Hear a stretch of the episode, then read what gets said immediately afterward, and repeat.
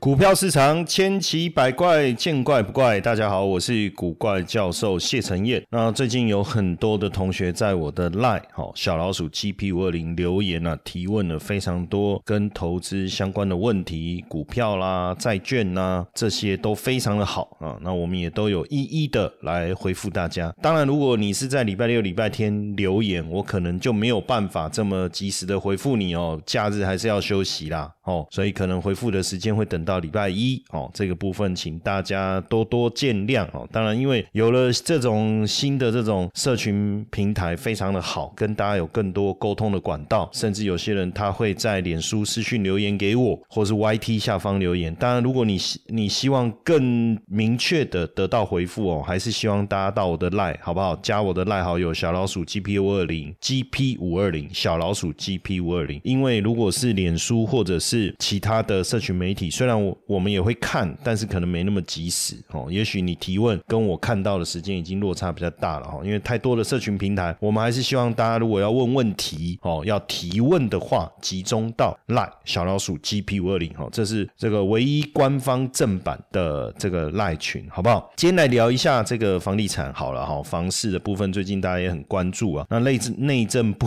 不是内政部，内政。不好不好哦？今年前三季公布了一下这个建造核发的这个数量是十万九千五百零七件哦，年减十八点一哦。那使用执照核发的户数是八万四千四百一十四件，创了十五年新高。这代表大量的交屋潮会来临哦。那开工的数量是三万，第三季是三万零八百九十一件哦，近十季最低。那这个数字怎么看呢？开工量下弯，然后使用执照完工上升，这就是死亡交叉。然后，因为建造核发就是代表你未来有没有会不会会提供的量嘛？吼，那这个住宅的核发代表现在完成的量嘛？吼，那这个出现死亡交叉，就代表房市是不是开始要转弱的一个迹象？哦，如果按照过去二零一四年第三季开工量跟使用使用执照的量呈现死亡交叉。那那二零一五年第一季建造量跟使用执照量也死亡交叉，房市哦，它大台北地区在二零一四年第三季开始有反转，那二。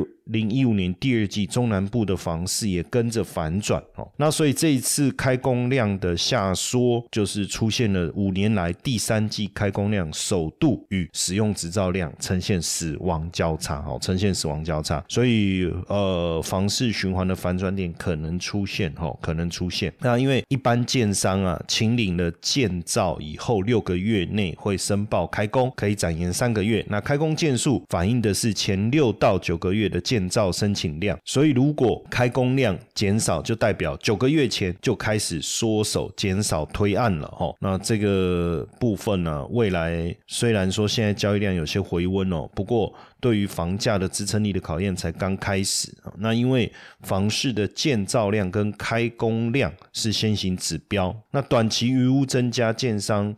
信心开始有一些减少，那所以这个建造量与开工量开始交叉下弯，那开工量巨减哦，造成跟完工使用。使用执照的量呈现死亡交叉，这是一个呃，目前来看确实是一个反转的讯号哦，反转的讯号。那当然呃，要完整的去分析房价长期的走势，可能还是要从几个层面呐哦，有没有更多的利多来支撑助长房市，还有供给面的部分哦，预售屋余屋的供给哦，这个部分呃，因为现在预售。的销售率变差了哈，但是鱼屋的供给增加，会不会导致这个新推案多杀多哈？这个小件上一定会先先降价嘛，这个部分是一个观察。另外就是需求面哦，就低总价的产品的需求比较强的时候，可能比较抗跌，但是高总价的部分。哦，高总价的部分是不是反而会比较不容易成交？这个也是要注意哈。再来就是现在多空强弱的状况比较明显哦，就是题材性比较弱的哦，那。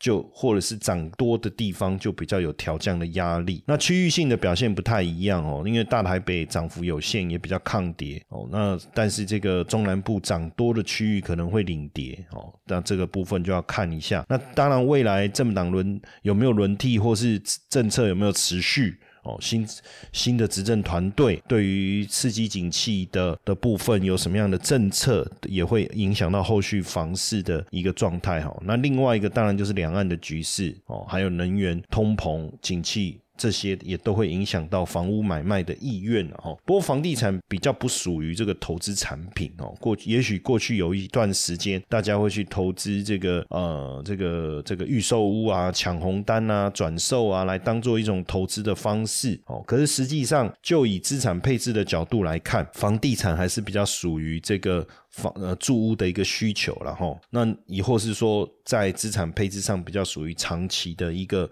投资项目哦，当然很多人他会买房子来出租。哦，或是买店面啊这一类的商用不动产来出租，但是对大部分人而言，房子还是以住房为主哦。所以，我们来看一下这个所谓的购屋痛苦指数哈，这个是呃地产王所所所整理的一份资所所刊登的一份文章了哈。他说，目前全国房价所得比的统计是九点八二倍哈，但是台北市、新北市、台中早就超过十倍了哈。即便是花东离岛地区，也都在八到。九倍，这个应该是远高于世界银行所定义的合理房价所得比哦。什么叫房价所得比？就是中位数的住宅价格除以中位数家户的可支配所得。通常我们在讲什么呃多久不吃不喝，当然这是一个比喻啦，不可能不吃不喝嘛。那那我们要怎么去看这个呃能够买房的一个能力？当然要用可支配所得，可支配所得就是我的收入扣掉必要的一个支出，剩下可弹性动用的一个额度。那这个部分当然你可以，你不一定是买房，你可以做其他事情，但是我们就用这个方式来去计算的话，哦，目前我们的全台湾的房价所得比。哦，十倍啊，是远超过世界银行的一个标准哦。世界银行订立的标准，我我不晓得他说发达国家一般正常所得比在一点八倍到五点五倍。如果我们取比较高高的一个水准是五点五倍哦，那发展中国家大概三到六倍。那我们的话是在十倍左右的话，是不是远比其他地方来的严重？就是那个痛苦痛苦指数特别的高。那台北市的房价所得比是超过十五倍哦，新北市大概在十。三倍，台中也有十一、十二倍，哈，都超过十倍。目前可能房价所得比比较低的地方是在基隆，哦，要六倍。那你说如果真的受不了，你去花莲或台东住好了，那当然我也不晓得那工作要怎么解决。所以很多年轻人就跑到华东地区，哦，那诶，也许你是远距的，诶，如果远距、远距、远距好像就比较不是问题，对不对？哦，我可以线上工作就没有问题。但是也有花莲也要到九倍，哈，台东也有七点六倍，甚至现在连澎湖、金门。也都八倍以上哦，实际上就就台湾的这个来房价负担的能的的这个痛苦来讲，是真的蛮严重的哈。那当然现在房价跟车位都在涨哦，购物购物族当然面临了庞大的一个支出支出成本哦。其实全台的一个车位每年大概都以六到七八的幅度在上扬哦。目前车位平均价格快逼近两百万哦，全台的这个车位的一个均价哦，如以台北市最贵哈。一个车位要三百万哦，所以看用租的好了啦。我觉得你如果一个月五千，一年六一年大概六万嘛，租三十年一百八十万。其实你买车位，当然车车位的价格价值是在的啦。哦，最后。车位你是拥有一个权利嘛，所以好像这样算也也也也不对了哈。但是如果说我们以报酬率来讲的话，一个车位租五千，那一年六万，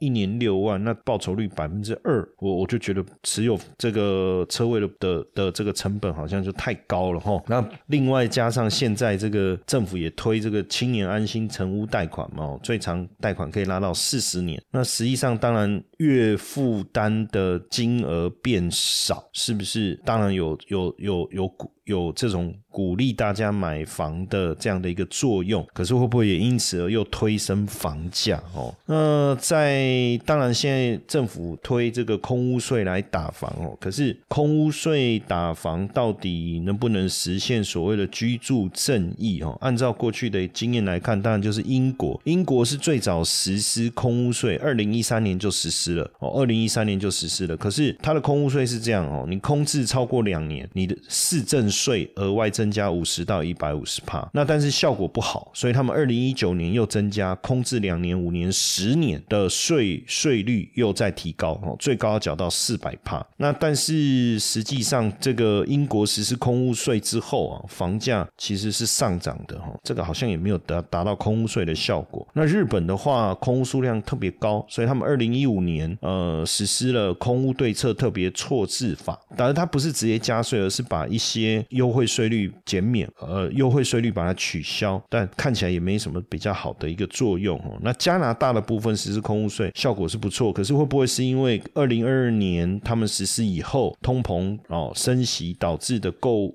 购物意愿的降低，这个还要再检视哈。那只是说，因为台湾房价高哦，税制法规的严格哦，买方开始逐渐消失。当然，买方消失，我觉得跟购物成本大幅度提升，加上呃，不管是房价也好，不管是这个贷款的成本提高也好，都有很大的关系哦。那所以加上两岸关系的紧张哦，所以开始有很多的这个海外不动产的开发商或是中介商来台办说明会哦，包括以澳洲啊、澳洲啊，或者是泰。国啊，马来西亚、日本啊等等都有哈。那这几年台湾是以投资马来西亚、泰国、日本、美国、澳洲的不动产是相当的热哈，相当的热。不过基本上哦，还是要提醒大家，就是说，因为当然很多人买房地产，第一个他如果是以投资的角度来看，或者是以移民的角度来看，就会有所不同哦。如果是移民，那当然你可应该是会实际去那个地方居住，或是你是为了取得移民的资格哦，或是有所谓的这个呃居留证的资格哦，那可能是另当别论。哦，透过房地产的一个取得，用比较低的成本取得这个当地的这个签证，或者是护照，或是长期居留的一个资格。哦，那这个部分我觉得问题不大，因为毕竟你可能真的会去住嘛，对不对？哦，那但是你如果说是为了为了投资，哦，你觉得说，哎，拥有不动产很屌，对不对？在台湾我买不起，哎，我在海外有不动产。那还我还是有啊，我跟别人一样哦，就是在在心理上面取得一个平衡。那或者是说，哎，你讲投报率哦，在台湾买房子租给人家，那投报率相比跟日本或者是东南亚相比有比较大的差距。那用这样的角度去去去投资房地产，现在也有，可是这个部分我觉得就比较就要。比较就要特别注意了哈，那因为如果是投资海外不动产的话，你就要注意一些风险风险的问题了哈，因为包含汇率的问题哈，证金变动的问题、法令的问题、交易安全的问题、产品流通性的问题，还有资讯取得的问题哈。那为什么呢？我们我们先来讲汇率好了哈，因为你要买海外的不动产，你买你是用什么买？用美金买还是用当地的货币买？这中间当然有牵扯到一些问题，就是。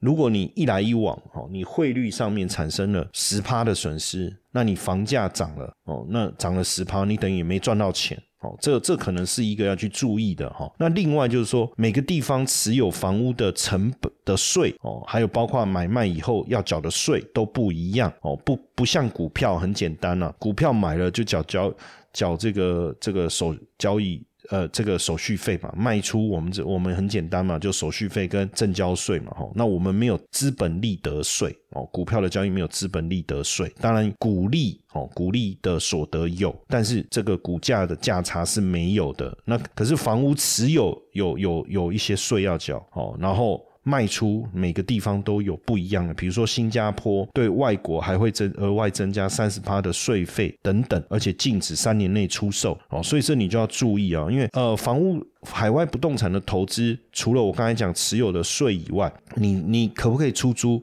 你租给人家的收入要不要缴税？这也是一个问题。那还有一个问题就是流动性的问题。假设今天你需要资金，你真的要把房地产卖出的时候。要不要缴纳高额的这个资本利得税？哎，这个是你要去注意的。还有一个，那你说卖得掉啊，缴税啊，有赚啊，缴税这都没有问题。好，那但是问题是卖不卖得掉呢？因为毕竟在台湾，我们比较理解每个地区的一个需求。比如说你到海外去，就以泰国来讲，曼谷好了，我们通常海外的投资人他去买的都是当地新建的这些高级住宅啊，哦，这种公寓大楼啊，哦或者这种出租大楼啊，那看起来都很漂亮，也符合我们去那边呃。比如说旅游度假的时候住一下这样的一个需求，或是租给这些从海外来的这些企业哦，他们这些高级主管来短期居住，这都没有问题。可是当你这个需求没有没有办法满足，你想要卖掉的时候，就会产生一个问题。比如说，第一个，如果是你，你会去卖二手房？你会去买二手房吗？不会嘛，你一定投新的建案嘛，因为二手房的的市场。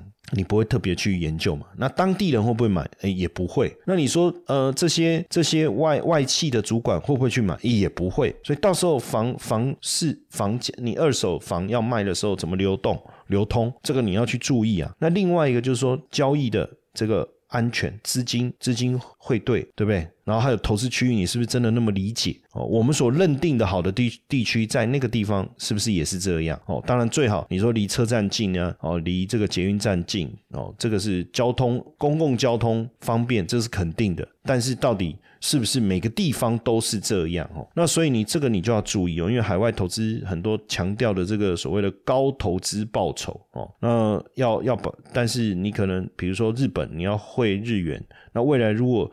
你现在可以汇比较多的日元，因为日元便宜啊，去买好像很划算。可是未来如果日元升值，长期升值，会不会又遇到问题？还有一个，你你买房的钱是汇到哪里去？汇给谁？哦，还有你是不是真的有拿到这个房地产的的这个所有权？哦，这个这些我觉得都要注意啦。那还有就是比较属于人治的东南亚的国家，比如说越南啊、柬埔寨啊这一类的未来法规的一个更修改，或是执政者一改变。